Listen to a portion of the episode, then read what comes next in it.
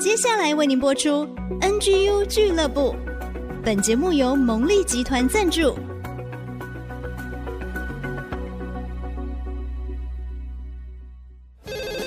开拓职场的视野，体会家庭的影响，陪你一起找到唯一，成为自己的第一，迎向改变的瞬间。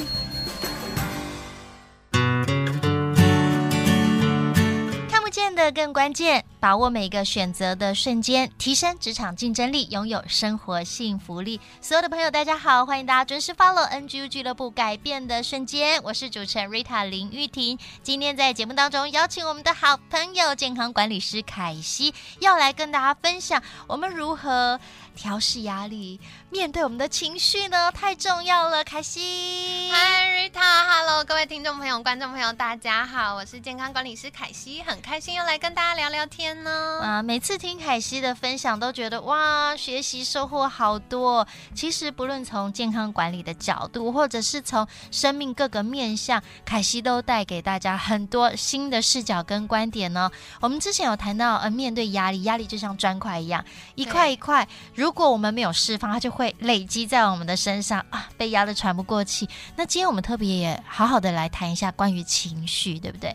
对，没错，因为上一次我们有聊到的是，诶，有一些人他的呃，不管是先天个性或后天成长经历，嗯、让他比较容易在遇到压力的时候优先去解决问题。是，可事实上也有另外一个族群是比较容易先回应情绪。嗯嗯，那我觉得这个族群很棒的事情是我们对于这个情绪的觉察能力比较好。我们比较容易在当下可以让情绪得到一个抒发，but but 说不是，but 如果一直在处理情绪而没有解决问题，那可能我们到最后只是一个逃避，是。对，就是可能问题它还是持续在那里，然后每一次遇到，我就每一次觉得很痛苦，嗯、然后觉得很困扰，可是它没有办法被解决。对，所以如果你是属于比较容易优先回应情绪的族群的话呢，凯西想要给你一个小技巧，就是首先第一个呢是，如果遇到压力，我们先抽离一下，先抽离，先分开。看看事情发生什么事，所以以前我很喜欢跟客户分享，你从上帝的视角，或者是旁观者的视角看一个全面。哦，对，今天一整块拼图，它这一边散掉了，不见了，可是我其实大部分都还是很漂亮的呀。哦，嗯。所以换一个角度，你就不会觉得哇，自己在那个事件发生的压力底下首当其冲，好像所有的事情都是对着我们，然后我要直面那个压力。其实当我站在炮口底下的时候，压力的确很容易进到我们心里嘛。但是我闪一下到旁边，我就会发现，哎，其实还好，它射来就是一支玩具吸盘小箭而已，它不是拿火箭筒。喷射这样就会发现，哎，其实还好。旁观者清，就是反而你可以比较冷静的，然后比较全面性的去看待一件事情，也关照自己的情绪。没错，没错。所以先闪一下，然后再来第二个，我很重要、很重要想跟大家分享的就是，事情跟我们这个人的价值是不会画上等号的。这个太重要了，对，呃，很多时候我们在面对一件事情的时候，就是哈，那这样我会变这样，哈，那这样我会在别人的眼中成为什么？就是好像我们常常容易把自我的价值或形象跟事件做连结。对对，没错。所以举例，像凯西以前还没有做过这样练习，或还不知道这些概念的时候。我很容易会觉得，今天这个事情怎么会这样子开天窗啊？那我一定是一个很不负责任又很糟糕的人哇！那大家一定会觉得我很不体贴，我很不可靠，然后我就是一个很糟糕，然后无法呃再有多一点努力的状况。然后我就发现哦，事情它发生了，可是。呃，它是可以被解决的，但我自己对自己的印象，或者是我的自我价值感受到影响的时候，我就会失去那个改变它，或者失去调整它的动力。嗯嗯嗯，我就会开始变成一个没有能力的人，我只想要逃跑，因为我觉得这个我真的去面对他跟解决他的时候，就代表我承认我是一个糟糕的人。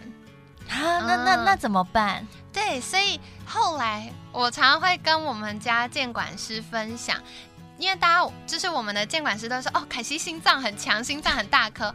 我说事实上，你从客观角度来看，只要没有出人命，大家都好好活着，它就是可以被解决的嘛，它可以被挽救，或者是可能不管要道歉、要补偿，或者是要换新的方案。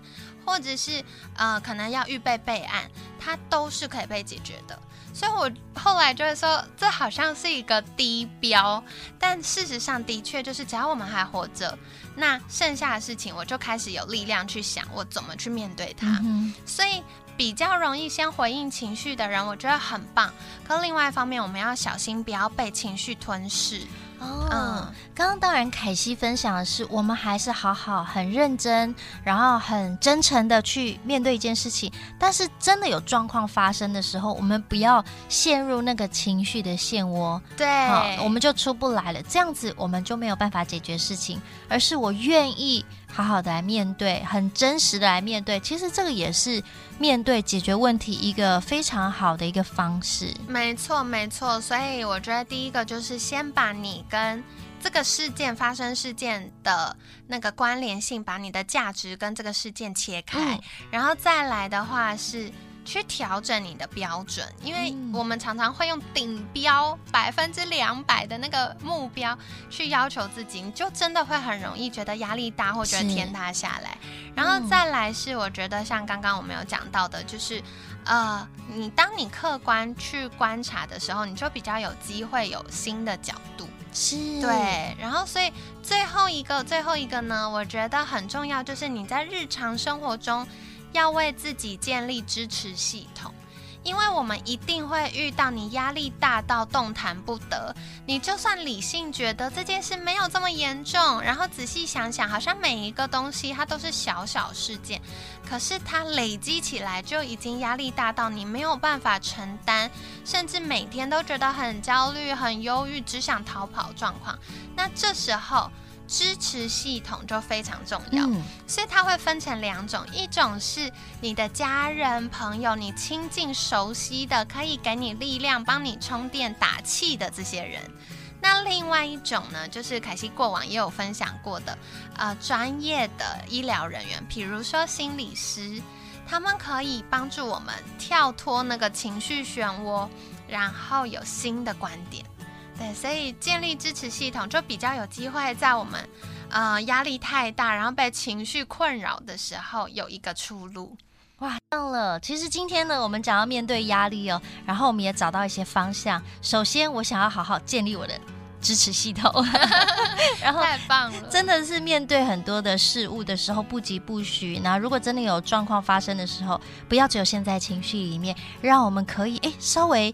刚刚凯西说，我们闪一下，或是在旁边冷静一下，对，然后再看这件事情，可能更全面。然后我们脑海当中也会有一个更好的替代方案，或者是代偿的方式来处理跟面对哦。今天再次非常谢谢凯西的分享，谢谢，谢谢 Rita，也谢谢大家，谢谢大家。NGU 俱乐部改变的瞬间，我们下次见喽，拜拜，拜拜。